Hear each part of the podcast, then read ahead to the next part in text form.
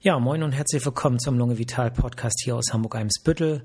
Mein Name ist Shah Gulami und heute geht es mal wieder um Corona beziehungsweise um die äh, Covid-19-Impfung und genauer gesagt um die sogenannte Booster-Impfung, was bedeutet über die Standarddosis hinaus eine zusätzliche Impfung.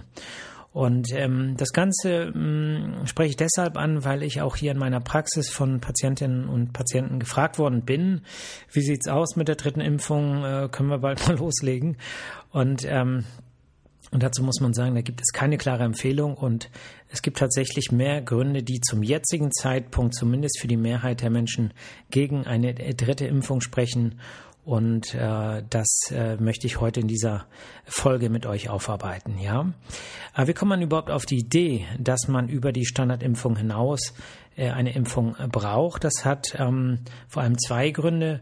Der eine Grund ist der, dass man ähm, in äh, Studien nach äh, festgestellt hat, dass äh, der Antikörper Titer gegen äh, das äh, Coronavirus mit der Zeit abfällt. Ähm, dazu muss man sagen, dass das für Impfung nicht ungewöhnlich ist. Man äh, stimuliert ja mit der Impfung die Antikörperbildung gegen das ähm, gewünschte Antigen, also in diesem Fall gegen das Virus. Man weiß aber, dass mit der Zeit äh, die ähm, Anzahl der Antikörper abfällt dass aber eine gewisse Zahl an sogenannten Gedächtniszellen im Blut bestehen bleibt und dann bei Bedarf, wenn es erneut einen Kontakt gibt mit zum Beispiel dem Virus, relativ schnell neue Antikörper bilden können, beziehungsweise erstmal andere Zellen stimulieren, die dann wieder äh, Antikörper bilden können. Ne? Insofern heißt wenige Antikörper nicht unbedingt weniger Schutz. Ja, das ist ganz wichtig festzustellen, weil viele schließen das daraus und das ist aber definitiv nicht der Fall beziehungsweise nicht bewiesen. Ähm, der zweite Grund ist, dass es ähm, Meldungen gibt, dass äh, sozusagen die ähm, Wirksamkeit äh, der Impfstoffe nach der zweiten Impfung abnimmt. Ja, es gibt sozusagen, äh, also Pfizer hat zum Beispiel Ende Juli mitgeteilt, dass die Wirksamkeit gegen symptomatische Covid-19 Infektionen von 96 Prozent etwa zwei Monate nach der zweiten Impfung auf 84 Prozent sechs Monate später abfällt. Ja, das, das betrifft aber insgesamt äh, Covid-19-Infektion beziehungsweise symptomatische Infektion. Das betrifft nicht den schweren Verlauf beziehungsweise äh, sozusagen lebensbedrohliche Verläufe. Dort bleibt auch sechs Monate später die Schutzimpfung deutlich über 90 Prozent, also etwa bei 97 Prozent. Ähnlich sieht es beim moderner Impfstoff aus.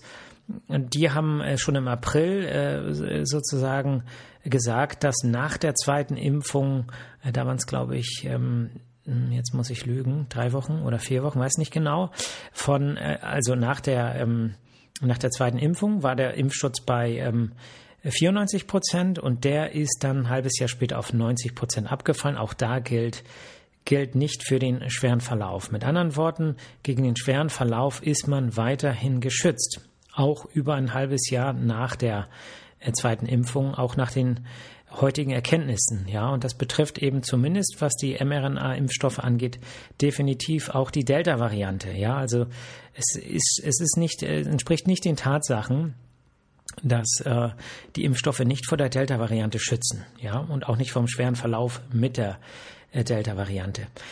Ein zweiter Grund, warum äh, sozusagen äh, die ähm, also es ist natürlich äh, sozusagen, gibt noch andere Meldungen. Also es gibt ja viele Länder, die die äh, dritte Impfung schon äh, praktizieren. Ja, in Israel wird es zum Beispiel gemacht, aber auch andere Länder haben es vor.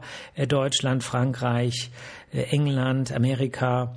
Die planen das quasi schon, die dritte Impfung anzubieten. In Amerika ist es interessanterweise schon so eine Million Menschen etwa sind schon oder haben schon die dritte Impfung bekommen. Nicht genehmigt, könnte man sagen, aber die sind da irgendwie rangekommen. Äh, und äh, da haben die jetzt einfach Fakten geschaffen. Und ähm, es gibt eben auch andere Länder in Israel, zum Beispiel hat das Gesundheitsministerium eine äh, Stellungnahme abgegeben oder hat geschätzt nach einer Studie, dass aus Daten, die so von Dezember 20 bis äh, Juli 21 erhoben wurden, dass die Schutzwirkung von über 90 Prozent äh, nach einem halben Jahr etwa auf 40 Prozent abgefallen ist. Das haben die dann aus den Infektionszahlen äh, geschlossen, die ja äh, sozusagen dann wieder äh, rapide hochgegangen sind. Und äh, dazu muss man aber sagen, dass man das nicht nur oder dass man es nicht auf eine oder abfallende Schutzwirkung der Impfung selber direkt immer zurückführen kann, sondern das hängt natürlich insgesamt auch damit zusammen, dass gewisse ähm, Schutzmaßnahmen äh, sozusagen äh, weniger ernst genommen werden, wenn man weiß, man hat einen über 95-prozentigen äh, Schutz äh, ne, mit so einem Comirnaty-Impfstoff. Und äh, dann ist natürlich das Verhalten noch mal ein bisschen was anderes. Und ähm, das spielt im, im Prinzip auch eine ganz große Rolle bei dem, was ich eben gesagt habe, was Pfizer äh, pro, ähm, äh, veröffentlicht hat, nämlich dass die, dass die Schutzwirkung abfällt. Äh, man muss ja gucken, was sind das dann, äh, also ist es dann ja nicht mehr verblindet gewesen. Das heißt, die Menschen wussten, aha, sie haben sozusagen die Impfung bekommen und dann haben die sich natürlich sicherer gefühlt und das hat natürlich Auswirkungen, ähm, Abstandsmaßnahmen, Maske und so weiter. Ich meine, letztlich beobachtet man das ja ähm, bei sich selber auch. Ne? Also man fühlt sich ja relativ sicher äh, und äh, deswegen äh, denke ich, dass auch vieles damit zusammenhängt und äh, also nicht nur ich, auch die äh, Menschen, die die Artikel geschrieben haben, die ich jetzt für diese Podcast-Folge recherchiert habe und äh, da gibt's äh, tolle Sachen äh, aus dem Nature, aus dem Lancet und ähm, insofern, das sind schon wirkliche Gründe. Insofern ist fraglich, wird die Impfwirkung so relevant schwächer, dass man eine dritte Impfung braucht, äh, ein, also eine Boosterimpfung braucht. Ähm, weil was man nicht vergessen darf, ist, ähm, dass ähm, in der ähm, ja in der wohlhabenden Welt äh, schon sehr viele Menschen geimpft sind, ja. Das bedeutet, ungefähr 58 Prozent in wohlhabenden Ländern sind geimpft, ja, während bei den armen Ländern es etwa 1,3 Prozent sind, ja. Oder eine andere Zahl mit dem Stand vom 9. August, also auch relativ neu, äh, von, äh, ne, also von allen Impfdosen haben die reichen Länder 3,6 5 Billionen, Billionen mit B wie Bertha, äh, Impfdosen erhalten, während die armen Länder 12,6 Millionen mit M wie Martha äh, erhalten haben, ja. Und dann kann man sich ungefähr vorstellen, äh, 58 Prozent sind quasi schon vo vollständig geimpft. Und ähm, was wir nicht vergessen dürfen, ist, dass ähm, wir ein Planet sind, ja. Das heißt, ähm, also nichts hat es ja eigentlich äh, stärker gezeigt jetzt als diese Pandemie. Wir leben alle auf einer Erde. Und es ist ein Trugschluss zu glauben, dass Grenzen vor Viren oder dass Viren vor Grenzen Halt machen. Und ähm, der Gedanke nach dem Motto, ja, viel hilft viel, ich gebe mir jetzt mal oder ich organisiere mir jetzt mal eine dritte Impfung, ach komm, Doc, mach mal, ähm, ist eigentlich äh, ein, ein Schuss ins eigene Knie, weil diese Impfdosen in anderen Ländern fehlen. Und deswegen sollte man global gesehen und auch mit, mit menschlich gesehen äh, zuerst dafür sorgen, dass wirklich überall auf der Welt zumindest die ähm, ja, äh, Risikopatienten äh, geimpft sind. Ja, also die, die besonders ähm, gefährdet sind. Und äh, bevor man jetzt hier möglicherweise über eine äh, dritte Impfung nachdenkt, ne? also klar, es ist immer verständlich, wir sind alle Menschen und Menschen haben eben auch, ich sage jetzt mal, unsympathische also für andere unsympathische Ansprüche. Ähm, und das gilt für uns alle. Ja, da nehme ich mich nicht raus. Wir alle sind Menschen. Ne? Wir können alle äh, sozusagen ähm, egozentrisch sein. Und solange wir das wissen und äh, auch hier und da was dagegen machen, ist das eben auch nicht so schlimm. Äh, es sei denn, man lässt es ungezügelt gehen. Und an dieser Stelle ist das egozentrisch sein, das egoistisch sein vielleicht der Menschen, die hier leben, ich auch, wir alle, ne, ähm, ist äh, sozusagen äh, äh, für die Pandemie einfach schlecht, weil was wir nicht vergessen dürfen, ne, wir haben, äh, alle Welt macht sich jetzt Sorgen über die Delta-Variante. Die Delta-Variante, wo ist die entstanden? Ja, das ist sozusagen in Ländern entstanden, in Indien, wo nur ein Bruchteil der Bevölkerung geimpft ist. So, das bedeutet, dort können diese hm, Infektionen weiter sich ausbreiten. Je mehr infiziert sind, desto eher bilden sich Mutationen. Und da kann dann auch durchaus mal eine Variante rauskommen, die viel gefährlicher und viel tödlicher ist als die Delta-Variante. Und ähm, das müssen wir bekämpfen. Das heißt, wir müssen dafür sorgen, dass überall auf der Welt diese Pandemie gestoppt wird. Und das erreichen wir nicht, wenn wir sagen, okay, in äh, Europa und in Amerika äh, kommen nochmal eine dritte Impfung. Kann ja nicht schaden, ne?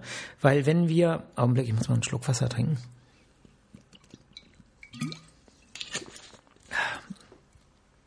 Wenn wir nämlich so denken, dann äh, ja, kommt das am Ende wieder auf uns zurück. Und äh, es ist eben nicht bewiesen, dass der Durchschnittsmensch eine dritte Impfung braucht, beziehungsweise irgendwie davon profitiert.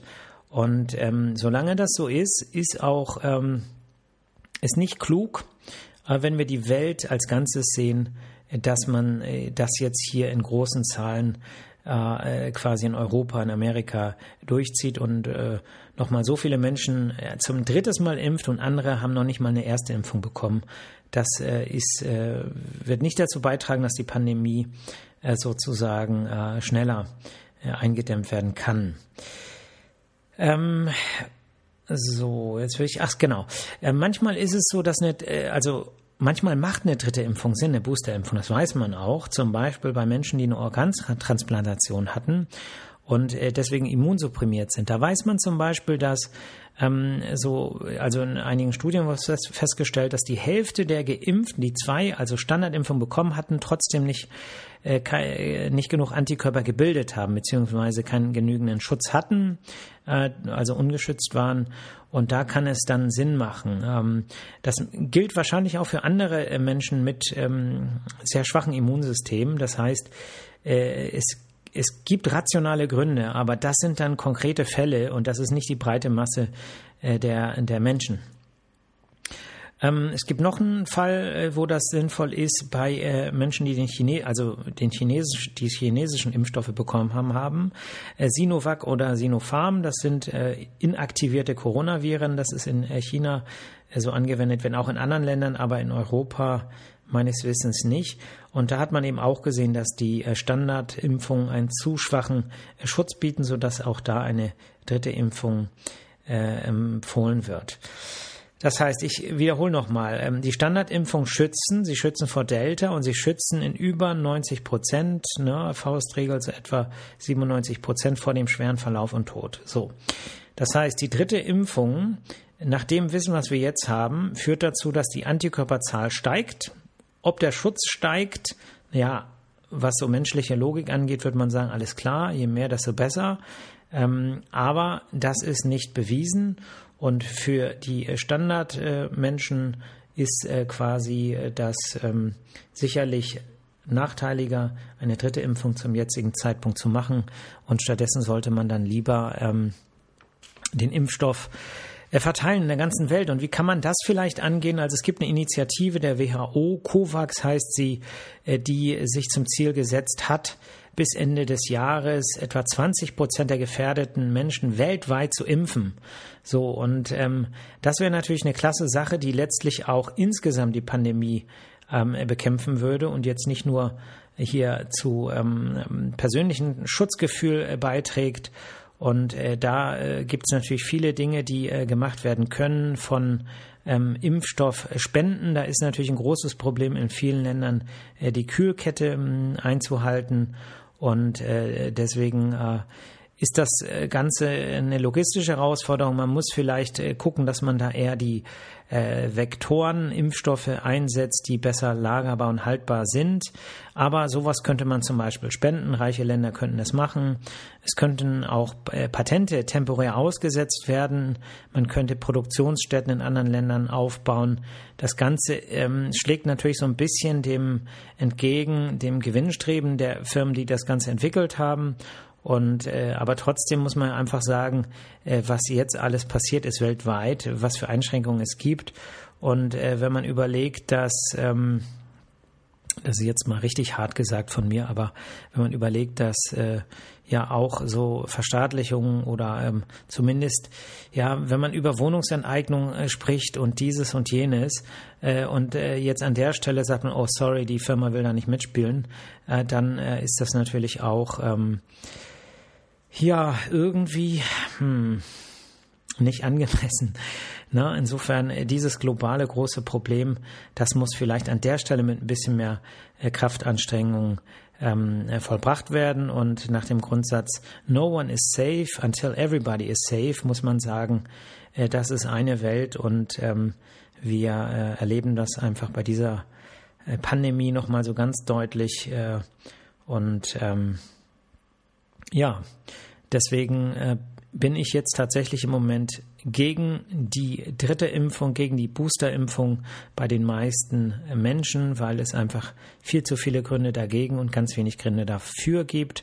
Aber ich bin mal gespannt, wie das Ganze jetzt politisch hier sein wird. Wir haben Wahljahr und äh, ich würde mich nicht wundern, wenn äh, da jetzt äh, der Gesundheitsminister vielleicht nochmal die ein oder andere Entscheidung fällt. Mm, es ist ja auch so, wie wir gesehen haben, äh, was das RKI angeht, ähm, dass die Politik manchmal vorprescht und dann das Robert Koch Institut, was ja letztlich eine Behörde ist, und Behörden sind ja irgendwie auch doch staatliche Strukturen, ähm, dass die äh, ja dann äh, quasi der Empfehlung gefolgt sind, äh, während das äh, aus kinderärztlicher Sicht zum Teil anders gesehen wird. Und ähm, ja, dazu habt ihr, glaube ich, meine Meinung und meine Folge auch gehört. Gut, also es bleibt spannend, was Corona angeht. Ähm, das wäre es jetzt für dieses Thema. Gibt noch so ein paar allgemeine Sachen, die ich äh, sagen möchte. Erstens, ich habe gestern die ähm, ja fast finale Version des Imagefilms gesehen. Ich hatte ja, glaube ich, hier mal erzählt, dass wir einen Imagefilm gemacht haben äh, für die Praxis und für die ähm, Homepage. Und äh, da äh, wird eben auch erwähnt, dass es diesen Podcast gibt. Und ähm, ja, der Film ist gut geworden, finde ich. Äh, man findet sich selber ja nie so richtig gut äh, im, im, Film oder die Stimme, jedenfalls ich. Und ich glaube andere auch. Ähm, aber so insgesamt alles andere, so Schnitte und dieses und jenes ist ganz gut geworden.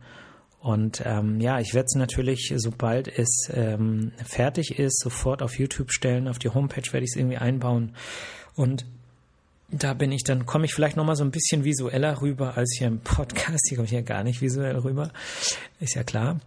Ähm, ja, also hat mich echt gefreut, äh, diesen Film zu machen und noch mehr natürlich diesen Film zu gucken. Gut, was gibt's sonst? Ähm, tja, also dritte Impfung habe ich erzählt. Ja, sonst gibt's eigentlich nicht so viel interessant. Doch, ich hatte ein paar Sachen, aber ich habe sie mir natürlich nicht aufgeschrieben. Ja, schickt mir, ähm, schickt mir äh, Wünsche, Themenwünsche bitte. Ich habe jetzt eine eigene E-Mail eingerichtet für diesen Podcast. Äh, die E-Mail-Adresse lautet podcast.lunge-vital.de und ähm, ja, also heute war das relativ klar, also jetzt einfach, weil so viele Fragen kamen zu dem Thema, aber ihr wisst, glaube ich, dass äh, ich manchmal äh, echt dankbar bin, wenn irgendwelche Wünsche kommen und ich spiele die auch, beziehungsweise ich spreche die auch.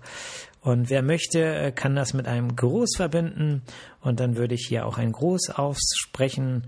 Ähm, ja, das ist vielleicht ein bisschen Motivation. Ihr könnt also jemand grüßen mit einem Themenwunsch und wenn es eine gute, positive Botschaft ist für die Menschen, die die Menschen zusammenbringt und äh, ja, euch irgendein gutes Gefühl gibt, dann äh, kann ich hier auch mal sowas bringen. Also vielleicht äh, motiviert euch das, ähm, hier äh, mir irgendwie ein bisschen, mit mir ein bisschen Interaktion zu betreiben, ja?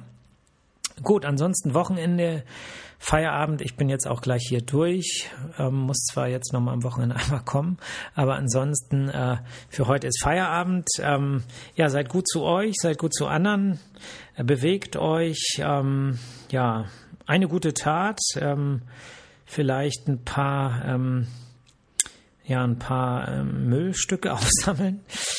ich bin neulich, wir haben bei uns um die Ecke so einen kleinen Park und äh, ja, ist echt schön, ne? ganz nah und alle gehen da immer hin und so, aber sammelt sich doch mit der Zeit immer so ein bisschen Müll da an, so kleine Sachen, so Bierdeckel oder irgendwelche Plastikschnipsel, die man gar nicht so auf den ersten Blick sieht, aber Ähm, wir haben beim letzten Mal dann auch einfach mal so ein paar Sachen da mitgenommen und weggeschmissen. Man fühlt sich besser, wenn das jeder macht, äh, bleibt der Park sauber und ähm, ja, eine gute Tat. Und ich sage immer, alles Gute kommt zurück.